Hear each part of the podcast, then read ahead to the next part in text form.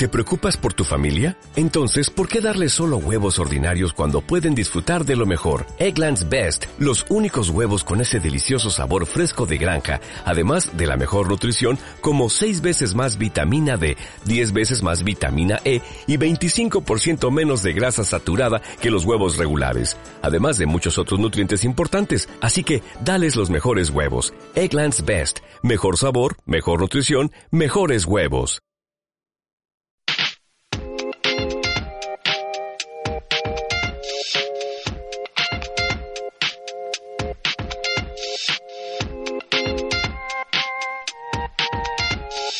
Comunicación financiera.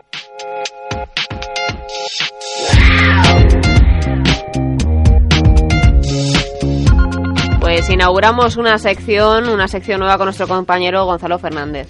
Buenos días, Ana, ¿qué tal estás? Pues muy bien, vamos a hablar de comunicación financiera. ¿Qué nos vas a traer cada semana para hacer un breve avance? Pues cada semana intentaremos analizar un caso práctico en el que una empresa haya hecho sus deberes eh, correctamente o incorrectamente en lo que refiere a la comunicación. Y analizaremos pues también el impacto de las acciones de comunicación que, que el tejido empresarial, sobre todo empresas españolas, están haciendo y cómo, de qué manera impacta eh, la comunicación pues en, en todas las áreas de negocio de las empresas. Así que vamos a poner el punto sobre la I en todo lo referente a la comunicación. Pero antes de empezar con la sección, Ana, sí me gustaría eh, mm, dedicar este, este primer espacio de comunicación financiera a la figura de Enrique Alcat que nos dejaba anoche. Enrique Alcat es uno de los grandes profesionales de la comunicación y gestión de reputación en nuestro país y además también eh, gran amigo y colaborador de PR Noticias. Por lo tanto, pues este programa, este espacio, se lo queremos dedicar los compañeros de PR Noticias a su figura y a su familia. Pues vamos a, dedicarle entonces este primer espacio de comunicación financiera en donde semana a semana vamos a ir trayendo protagonistas en esta primera semana de, bueno, primeras semanas del año. Podemos decir que mm, hay un nombre protagonista, tiene que ver con el sector de la construcción. Siempre ha estado pendiente el sector de la construcción de Sacir Vallehermoso y vio, eh, bueno, eh, jueves negro, un día, se un día totalmente en la bolsa. Exacto. ¿Y, por qué lo traemos y con qué nos quedamos? De, ese ejemplo? Pues vamos a analizar, si te parece, el caso de Sacir Vallehermoso, que es un Sacir, es un caso que en apenas un mes hemos visto cómo la comunicación de esta gran empresa multinacional en todo el mundo, eh, con, carácter español, ha ido evolucionando. Eh, como bien tú comentas, el primer jueves de, de enero de la compañía de la compañía española fue un jueves totalmente negro porque sus mm. acciones llegaron a los 3 euros. Eh, este, este hecho no es casual. Eh, que llegase a los 3 euros eh, fue una acción o fue consecuencia de una no solamente de una crisis que se desencadenó en Panamá, una crisis diplomática, una crisis empresarial, sino también de acciones de comunicación que no se llevaron eh, acorde a, a, lo que debería haber sido.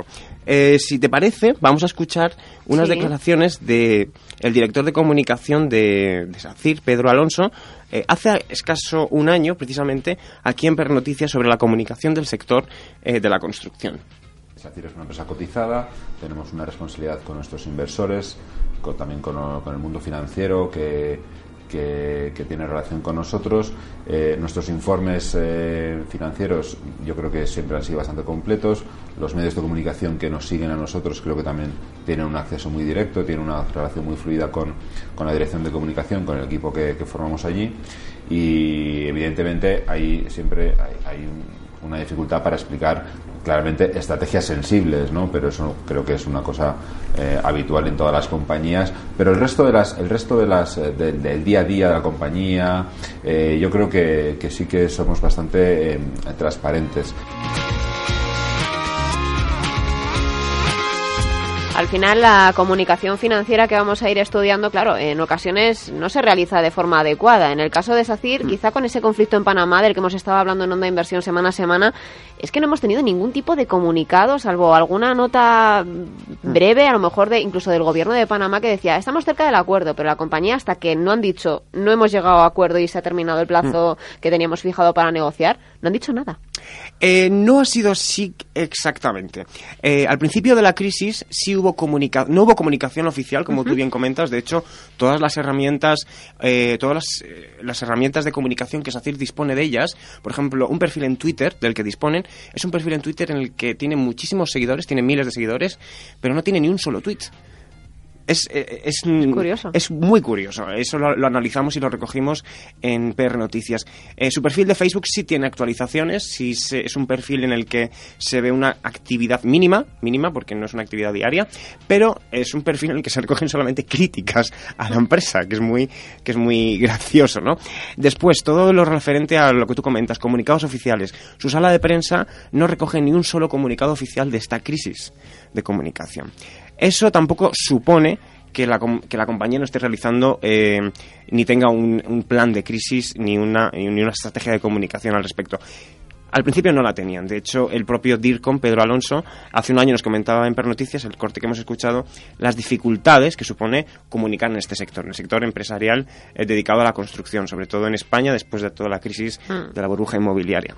Pero el problema es que este eh, DIRCOM, eh, Pedro Alonso, tomó las riendas de la comunicación de crisis cuando posiblemente nadie le había mandado que, que diese que vamos que tomase la batuta en este asunto. Entonces fue cuando llegaron las primeras eh, reacciones y primeras declaraciones de este DIRCON, representante y portavoz de la empresa, en el que eh, con tono amenazante, muy probablemente él no quería que sonase de esa manera, ¿no? Pero sí sus declaraciones se tornaron eh, amenazantes y fue lo que dio lugar a la crisis de comunicación propiamente dicha. No había ni un mensaje ni una estrategia clara respecto a lo que se quería comunicar.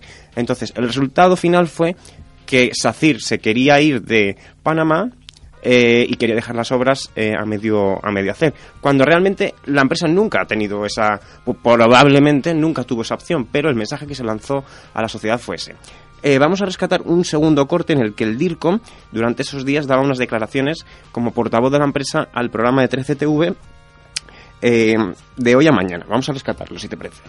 Una, una pregunta, porque ustedes se ponen ahora en una situación, han dado un plazo de 21 días, según tengo entendido, eh, para llegar a un acuerdo. Si no llegan a un acuerdo, dicen que paralizan la obra. Eso sería un paso que crea una situación realmente grave también para ustedes, independientemente de cuál sea después el resultado, ¿no? ¿Qué situación se crea si llegamos dentro de 20 días o 22 días, llegamos al momento en que ustedes declaran unilateralmente que paralizan la, la construcción de esta ampliación del Canal de Panamá?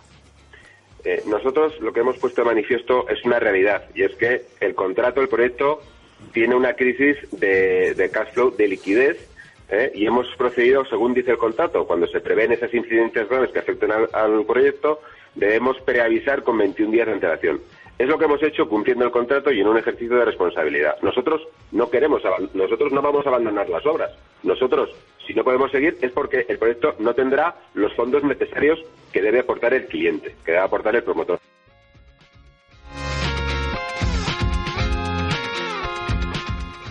Bueno, pues ahí escuchábamos a Pedro Alonso en esas declaraciones. Estas eran las primeras declaraciones que Pedro Alonso realizaba a los medios de comunicación en una primera ronda de cortafuegos. No era, digamos, en los primeros días en los que había que intentar salvar la situación al máximo. Eh, la situación no se mejoró para nada. Eh, las- desde la empresa se comenzaron a realizar todo tipo de negociaciones para llegar a un acuerdo con Panamá. Entonces fue cuando la empresa decidió apartarse de los medios de comunicación eh, después de toda la crisis y el incendio que habían creado y quedarse muy calladitos y comenzar las negociaciones. Fue entonces cuando el gobierno español también tomó parte, cuando eh, recordemos a Ana Pastor también fue como mediadora también de esta interlocutora en, en la gestión de la crisis. Pero a su, su perfil mediático en esos momentos fue la de retirarse totalmente de los medios de Un comunicación. poco de puertas para adentro, ¿no? Exacto, no hacer ningún tipo de comunicado, pero eso no significó que desde Sacir Valle Hermoso, de hecho, eh, contrataron los servicios de una consultora de comunicación española muy importante, tanto en España como en Latinoamérica, y se pusieron a trabajar en una estrategia de coordinación con medios de comunicación y periodistas especializados en temas financieros y en temas de construcción. Eh, la intención de esta consultora y del equipo de comunicación de SACIR Vallehermoso fue precisamente no emitir comunicaciones oficiales, pero sí mantener informado a todo el mundo sobre lo que estaba ocurriendo. Entonces fue cuando, eh, días después, llegaron las primeras eh, notificaciones a través de noticias, sobre todo llegadas desde Latinoamérica, en las que se informaba y se cambiaba totalmente la estrategia del mensaje. El mensaje pasaba a ser la negociación de SACIR Vallehermoso con el Canal de Panamá. Ese era el mensaje que se mm, difundió de una manera viral por todos los medios de comunicación y también intentó pues eh, apaciguar la crisis que se estaba creando. Es un Eh, mensaje al final de, de intentar, como decimos, tranquilizar al mercado porque la acción sufrió muchísimo en bolsa, como decimos, y también era lógico que, que si llegaban informaciones desde Latinoamérica un poco atacando a, esa- a ese proceso de negociación puertas para adentro, se defendieran de algún tipo de forma. Exacto. Y un gran golpe de efecto eh, surgió precisamente la semana pasada cuando se conocía un nuevo contrato de SACIR en Chile para la creación de una autopista. Esto fue una gran oportunidad de comunicación muy bien aprovechada, porque a- días previos a que el acuerdo entre SACIR y Panamá pues llegase a su fin, eh, este, esta, esta noticia fue muy bien utilizada por el Departamento de Comunicación y por la consultora a la que nos referimos para dar eh, un golpe de efecto a todas las comunicaciones. Consiguieron que la imagen de SACIR, la reputación de SACIR como una empresa solvente y en la que los gobiernos apuestan quedase totalmente eh, resuelta. Pero, como bien sabemos, al final pues no es- todo es la comunicación ni todo eh, al final suponen estrategias de comunicación y al final pues los acuerdos comerciales y en este caso la negociación parece que no han llegado a buen puerto. Pero eso no significa que la imagen de SACIR haya quedado eh, totalmente eh, pues eh, tocada, al contrario, porque ante, eh, las negociaciones han finalizado, parece, pero SACIR ha dejado abierta la puerta de la negociación. O sea, el mensaje ha cambiado totalmente Mm. en apenas un mes. Hemos pasado de una SACIR intransigente, una SACIR que se iba de Panamá, a una SACIR que mm, deja la puerta abierta a la negociación. De hecho, dijo, llegó a decir que, que mm, asumía un una parte de costes eh, derivados de esa paralización de obras con tal de poder continuar en ese proyecto introducida. Exacto. Una de las claves muy importantes y que se criticó a SACIR eh, desde el principio fue precisamente que su presidente no tomase parte activa en el, en el conflicto. De hecho, como hemos visto en las primeras comunicaciones oficiales, el portavoz de la compañía Mm. era, mm, desde mi punto de vista muy personal, muy desafortunadamente, el DIRCOM, porque posiblemente no tiene unas capacidades, ni tiene un liderazgo, ni es conocido posiblemente en el sector empresarial. El presidente sí lo era, y era la figura que tenía que haber tomado pues eh, las riendas de la situación y haber dicho, pues esto es lo que está pasando, esto es lo que vamos a hacer y esto es lo que queremos hacer. Sin embargo, fue el DIRCOM de una manera totalmente un poco mm, a matacaballo, de una manera un poco desprevenida, sin saber muy bien las consecuencias de sus declaraciones, el que toma la palabra. Esto ha ido cambiando. Y ya te digo que en apenas un mes el cambio de percepciones en los medios de comunicación de SACIR ha sido impresionante. El cambio de percepción en los medios y también en la ciudadanía. ¿Qué hemos En la ciudadanía, pues vamos a escuchar una de las opiniones de los lectores de PR Noticias que también han querido contribuir pues a este repaso. Pues no conozco el caso de SACIR, pero tiene toda la pinta de ser lo típico que los directivos, entre los que no se incluye el DIRCOM, deciden algo que va a ser en un 90% una crisis de comunicación, sin consultarlo con el DIRCOM ni pedirle que prepare una estrategia. Eso sí, luego que lo arregle y que dé la cara, que para eso cobra, y consiga titulares favorables porque sí, porque a veces toma café con periodistas. Ya te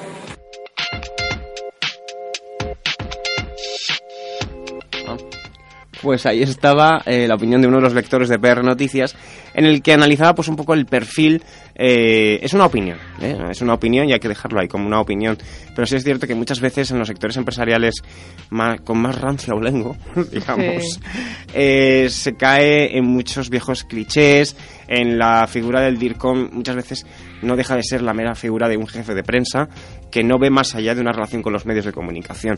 Yo no sé si es el caso de Sacir Vallehermoso realmente, no lo sé, pero sí es cierto que si no llega a rescatarse eh, y no llega la consultoría externa a la comunicación de SACIR, muy probablemente estaríamos hablando de una crisis de comunicación muy grande y que hubiera afectado eh, a la marca España, como, como algunos dicen que ha afectado. Yo sinceramente creo que no ha afectado en absoluto a la marca España, mm, más de lo que está afectada, o sea, es que ya es muy complicado, Sí, yo creo, sí, sí, sí. más que nada.